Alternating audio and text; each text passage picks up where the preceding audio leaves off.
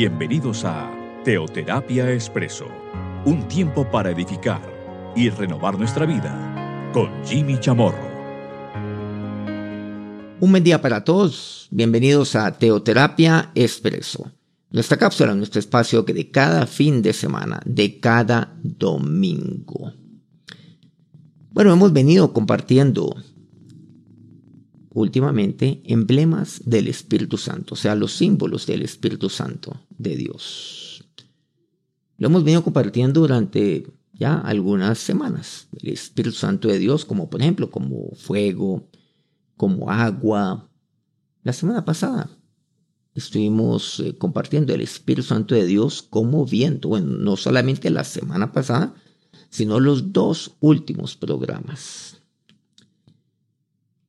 Este programa, si bien empezamos a emitirlo el día domingo, pues está colgado en nuestras plataformas de SoundCloud y de Spotify con el nombre de Jimmy Chamorro, donde pues se puede escuchar en cualquier momento. Y en efecto, así nos han dicho. Aquí hay personas que lo escuchan no necesariamente el domingo, sino el lunes o bueno, cualquier día de la semana.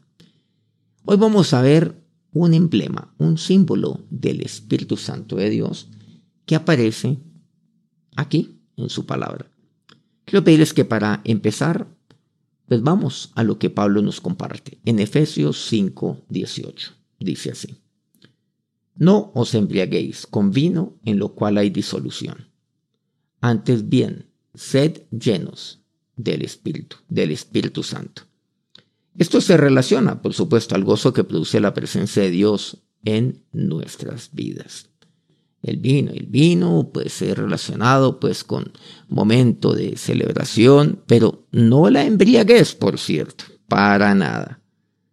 Entonces, me dice, por un lado, no se embriaguen con vino.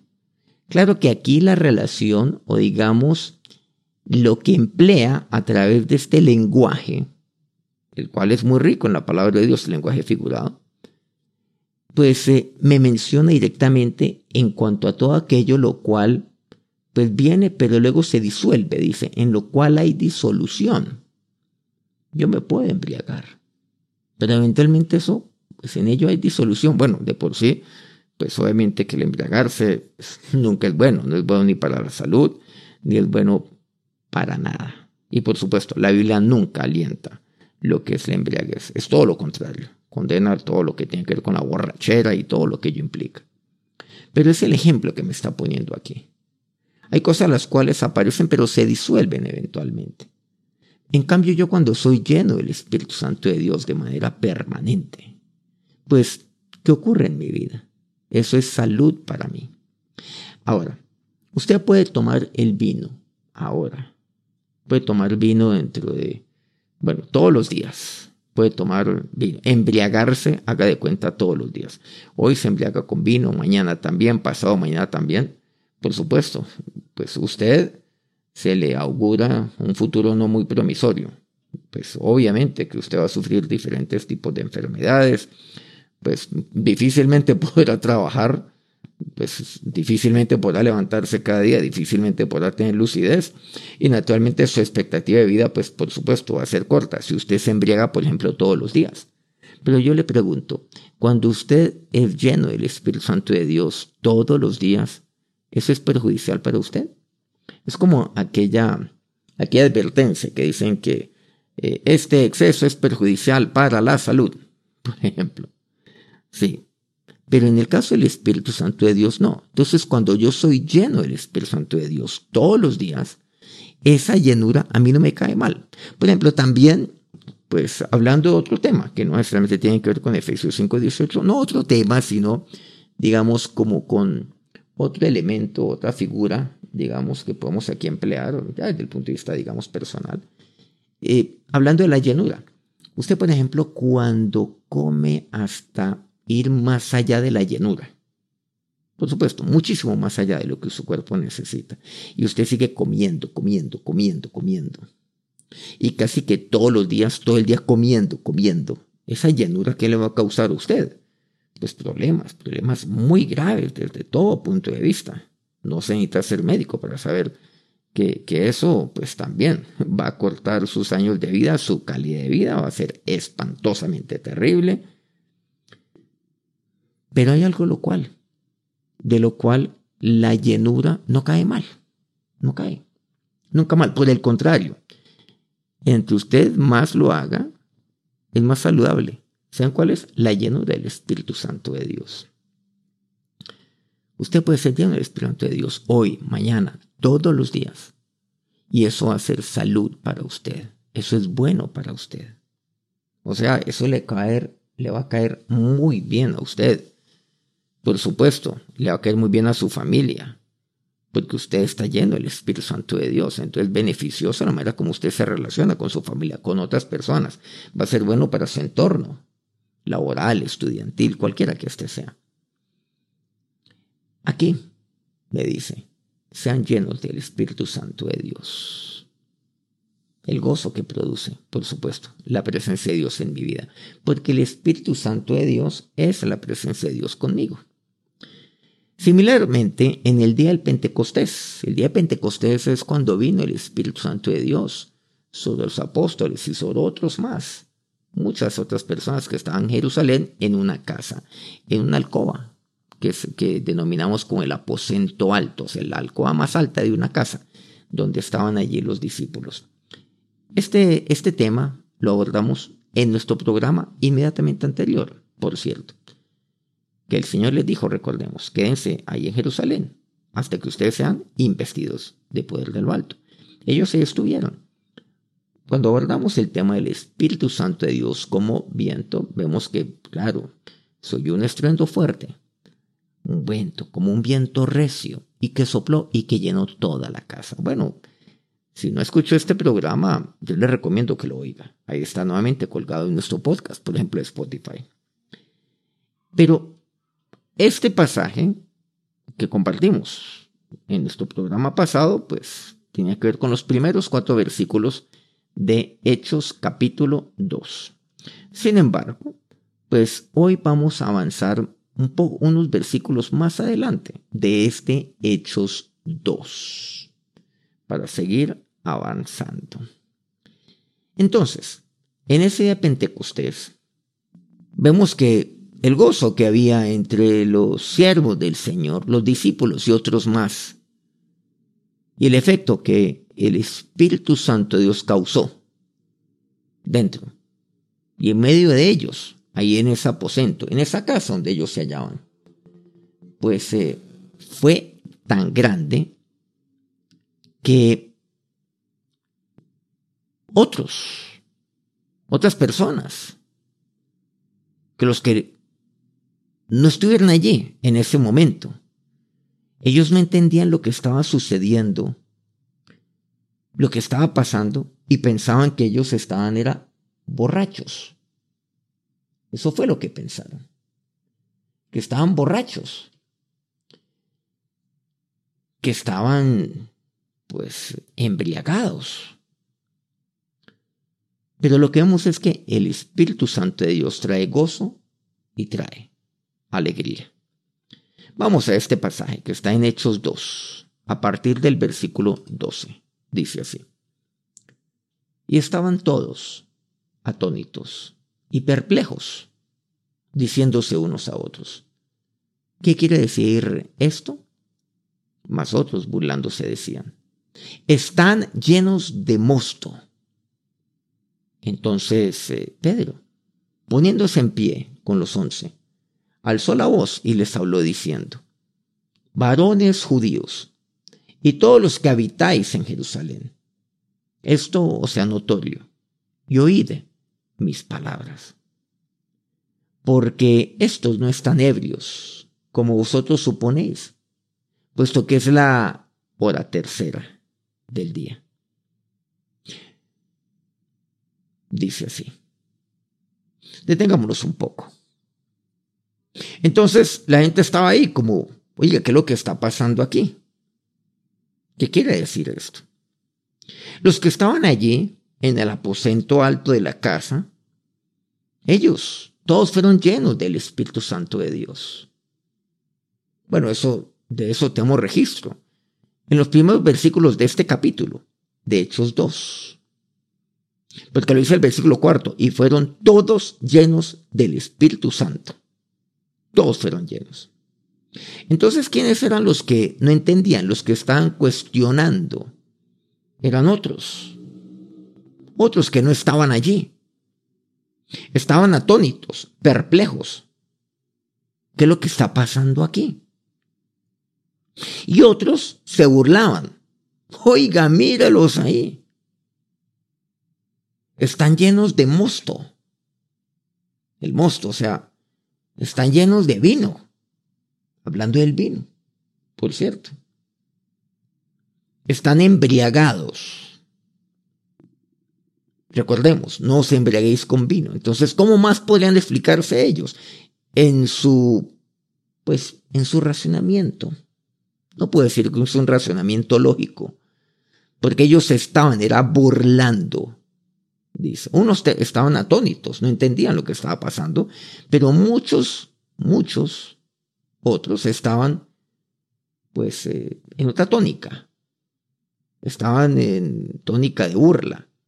Y decían, están llenos de mosto. Versículo 14 dice, recordemos, que Pedro entonces se pone en pie, junto con los once, y les habla a una multitud grande. Y, se dirige a ellos. Oigan todos ustedes, todos los que habitan en Jerusalén, porque ese impacto llegó, pues por supuesto, a, básicamente a toda la ciudad. Todos los que sean, todos los que están aquí en Jerusalén, oigan. Y son lo que dice aquí, ellos no están borrachos. No, ellos no están llenos de mosto. No están embriagados, como ustedes suponen. Es que es la hora tercera.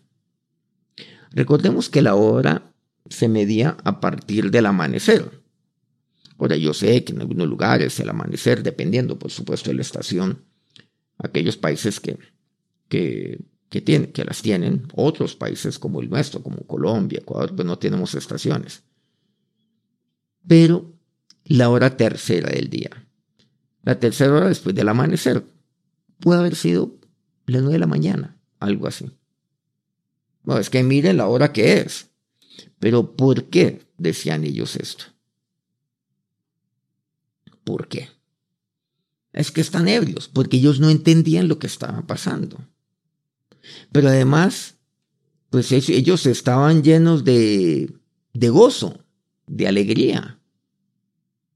Y como hoy en día, hoy en día la gente no entiende cómo alguien puede, puede ser feliz. Y aquellas personas que son felices, aquellas personas que viven gozosas, son aquellas las cuales la gente se burla. Claro, se le ríen, se les burlan. Arman mofa de las personas que están bien, que están... Y cuando digo que están bien, quiero decir que son felices que están llenos de gozo. No lo entienden. Entonces se burlan. Ah, este parece ni que fuera borracho. Ah, está como prendido, ¿no? Dichos, dichos que encontramos en, diferentes países, el cual nos, referimos a las personas que están ebrias. Y está como prendidito. Uy, no. Eso ya está incontrolable. Míralo como está y se ríe por cualquier cosa. No, está como, oiga, está como feliz, ¿no? No, no necesariamente un borracho es feliz. Pero bueno, así se relaciona y en ese momento también. Dice, no, ellos no están ebrios, como ustedes suponen. La gente hoy no, no entiende. Es más, no soporta la gente feliz. No soporta a la gente que tiene gozo. Pero miren lo que dice a continuación. Versículo 16. Y aquí de Hechos 2. Mas esto es lo dicho por el profeta Joel. O sea, lo que ustedes ven es el cumplimiento de lo que habló la palabra de Dios, de lo que habla la palabra de Dios allá en el Antiguo Testamento, lo que se profetizó. O sea, esto es el cumplimiento de una profecía, por ejemplo, de Joel, lo que habló el profeta Joel, un profeta del Antiguo Testamento pues hay algunos profetas mal llamados menores, pues que, que no deberían de ser etiquetados como tal. Joel. Y miren lo que Pedro le recuerda a ellos. ¿Qué fue lo que Joel dijo? Versículo 17. Y en los postreros días, dice Dios, derramaré de mi espíritu sobre toda carne. Y vuestros hijos, vuestros hijos y vuestras hijas profetizarán. Vuestros jóvenes verán visiones y vuestros ancianos soñarán sueños. Mira lo que aquí me dice. O sea, en los postreros días, más adelante, mucho más adelante es el profeta Joel. Y efectivamente, mucho más adelante, pues ya llegamos a Hechos 2. Pasó mucho tiempo, algunos siglos. Dios habló por medio del profeta Joel. Y Joel dijo, en los postreros días, así lo dice Dios, derramaré de mi espíritu sobre toda carne. Derramaré el derramar como aquel vino, como aquel vino que se derrama. Dice, sobre toda carne. Pero el Espíritu Santo de Dios no sería derramado sobre una copa, sino sobre una vida. Y no me refiero a una vida de manera particular, no. Sobre muchas vidas será derramado el Espíritu de Dios como lo fue en Hechos 2, como lo pudo haber sido en su vida o como lo puede ser en su vida también. Dios tiene para usted el derramar. Ahora, se derrama, entiéndase, se vierte de arriba para abajo. Entonces, de arriba para abajo se vierte, se derrama. En este caso, por ejemplo, el vino se sirve de arriba para abajo. Pues apenas natural, porque así funciona la gravedad sobre la copa. Entiéndase, el Espíritu de Dios, el cual el Señor me anunció que vendría de lo alto.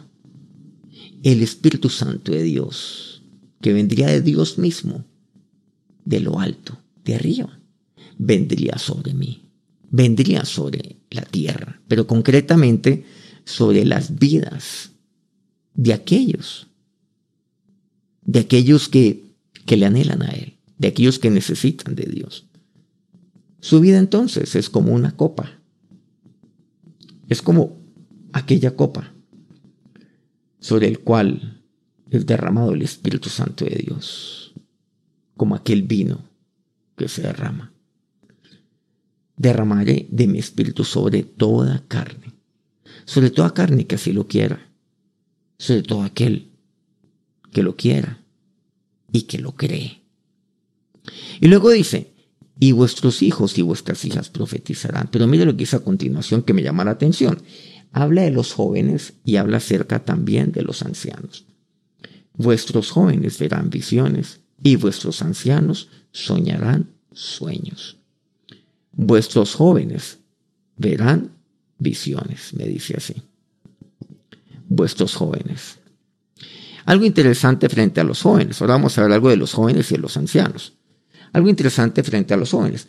Nosotros, a ver, etiquetamos a los jóvenes o identificamos a los jóvenes como personas que, que no ven más allá del hoy. O sea, que no son visionarios. Ah, los jóvenes. Ellos no visionan, no visionan las cosas y por eso son tan irresponsables, decimos, seguramente los mayores. Por eso son así irresponsables, no miden las consecuencias de sus actos, de los actos del día de hoy. Bueno, hay, cierto, hay ciertos jóvenes que se creen, pues, como yo lo llamo como Superman, ¿no? O sea, no, que nada les pasa, ¿no? Son personas de acero, nada les pasa. Entonces pueden hacer lo que sea y pueden excederse en lo que quieran y dicen, no, pues yo al día, y a mí no me pasa nada y al día siguiente yo amanezco como si nada. Bueno, por cierto, si esa es la mentalidad, ya cuando envejezcan, pues van a ser unos super mantenidos, por cierto. O sea, si, si, si actúan de manera irresponsable ahora, como decía Salomón, acuérdate de tu creador en los días de tu juventud. Si usted no se acuerda de su creador en los días de su juventud, cuidado con esos malos hábitos, con esas malas mañas, con creerse que usted es Superman, con creerse que, que usted, pues nada, nada le pasa, que siempre se ha salido y se puede salir con la suya. Pero el caso es, dice, vuestros jóvenes verán visiones. Y saben que eso es, por otro lado, lo que causa el Espíritu Santo de Dios sobre los jóvenes. Y aquí lo quiero decirle a los jóvenes, no necesariamente tienen que ser así. No. ¿Saben? Para Dios, Dios sí ve en usted. Un joven visionario, Él sí ve eso. ¿Saben por qué? Porque eso es lo que Dios hace de usted. Y lo hace por medio del Espíritu Santo de Dios. Dios ve en los jóvenes, en usted como joven, un potencial enorme. ¿Usted qué es lo que tiene que hacer?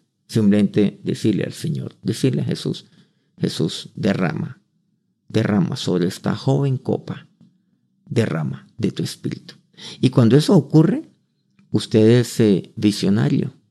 Es que Dios hace jóvenes visionarios. Pero eso lo hace el Espíritu Santo de Dios. Recordemos, Dios hace jóvenes visionarios, Dios hace jóvenes felices, llenos de gozo, porque eso representa, claro, representa la llenura del Espíritu Santo de Dios. Dios hace eso de usted. Mucha gente que lo que dice, muchos jóvenes, pero es que en las cosas de Dios, ay no, uno la pasa como tan aburrido, eso es como tan harto. No, eso es una serie de prohibiciones de esto, de lo uno o lo otro. No, miren, la palabra de Dios es muy clara. Claro, en esto pues podemos ampliarnos demasiado. Yo puedo decirle a la gente, no odie. O yo puedo decirle a usted, ame al Señor su Dios y ame a su prójimo. Últimas. Últimas, ¿usted con cuál de las dos se queda? Porque cuando usted ama a Dios y ama a su prójimo, pues usted no odia, usted no envidia, por ejemplo. Entonces, usted no codicia, porque usted ama a Dios y usted ama a su prójimo. Pero volvamos a lo, a lo a lo que estamos aquí viendo en el versículo 17. Dios tiene para que usted sea un joven feliz, un joven gozoso y un joven visionario. Y Dios lo hace por medio del Espíritu Santo de Dios. Y ya en segundo lugar, en cuanto a los ancianos, dicen los ancianos, los ancianos soñarán sueños. ¿Por qué? Porque ya el anciano, el término bíblico, por cierto, el anciano ya no sueña. ¿Por qué? Porque más es, lo, es el pasado que tiene que el futuro. Ah, no, yo qué voy a soñar si ya mis días están muy contados de aquí en adelante. No, cuando un, cuando un anciano está lleno del Espíritu Santo de Dios, nunca deja de soñar. Los ancianos.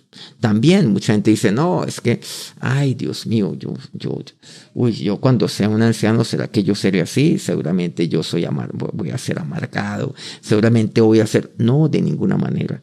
Dios tiene también por medio del Espíritu Santo de Dios, cuando usted es un adulto e incluso un anciano, en el término bíblico de la palabra de Dios, no en el término peyorativo de hoy de anciano, no, no, no. Usted puede ser un anciano feliz, lleno de gozo, y un anciano que nunca deje de soñar. Ese es el regalo de Dios para los jóvenes y para los ancianos. Y el regalo se llama el Espíritu Santo de Dios. Entonces, cuando usted, cuando usted es lleno del Espíritu Santo de Dios, usted es aquella joven copa o aquella copa que es anciana. Las dos, las dos copas. Ambos pueden ser felices. Los jóvenes pueden ser visionarios. Los ancianos pueden soñar sueños el Espíritu Santo de Dios como vino. Vamos a orar. Ahora, Señor y Dios, a ti me acerco en este día, dándote muchas gracias. Gracias, Señor, porque tú has derramado tu Espíritu Santo sobre mí. Has vertido como aquel vino que se derrama, que se vierte sobre la copa. Pero lo que tú tienes para mí es el Espíritu Santo de Dios, el cual siempre trae bendición para mí. Esa es la llenura que yo necesito. No, no, quiero, no necesito otra llenura. Cualquier otra llenura me hace daño. Pero la única que nunca lo hará será la llenura de tu Espíritu Santo de Dios sobre mí. Ahora, ahora vierte, Dios, vierte tu presencia Derrama tu Espíritu Santo sobre cada uno de los jóvenes, yo te lo pido en este momento. Sobre cada uno de los adultos, sobre cada uno de los ancianos. Yo te lo pido, Señor. Derrama, llena alegría, llena, Señor, de felicidad, llena de gozo a jóvenes adultos, ancianos. Y Señor, que los jóvenes sean visionarios como fruto, como consecuencia de la llenura de tu presencia, de la llenura de tu espíritu. Y que los ancianos nunca dejemos, dejen de soñar. Y ahora que la bendición de nuestro Señor se derrame por medio de su espíritu sobre su vida. Amén. Muchas gracias por acompañarnos una vez más aquí en Teoterapia Expreso. Bueno, hemos venido compartiendo del Espíritu Santo de Dios como vino, como agua, como fuego, como paloma. Bueno, seguimos aquí. Dentro de ocho días abordaremos otro emblema del Espíritu Santo de Dios. Por cierto, este programa también lo estamos compartiendo por medio de, grupos de WhatsApp. Yo le envío a unos grupos de WhatsApp, quienes a su vez lo reenvían y estos también a otros, se, sigue reenviando. Si este programa le llegó a usted por WhatsApp, quiero pedirle pues que una vez lo, lo, haya oído, lo envíe a sus contactos o como mínimo pues a quien usted cree que, que lo puede necesitar para que de esta manera recibamos todos aquí el regalo maravilloso de Dios por medio de su palabra cada cada ocho días. Bueno, el día de hoy estamos compartiendo nuestro último programa del mes de abril de este, de este año, de este año 2023. Nuestro próximo programa ya será, pues, en el mes de mayo, ya nuestro quinto mes de este año. Que tengan un feliz día, un feliz inicio de semana. Dios los bendiga.